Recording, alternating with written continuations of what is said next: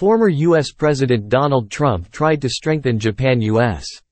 ties while he was in office, a close aide told media organizations including Jiji Press on Thursday.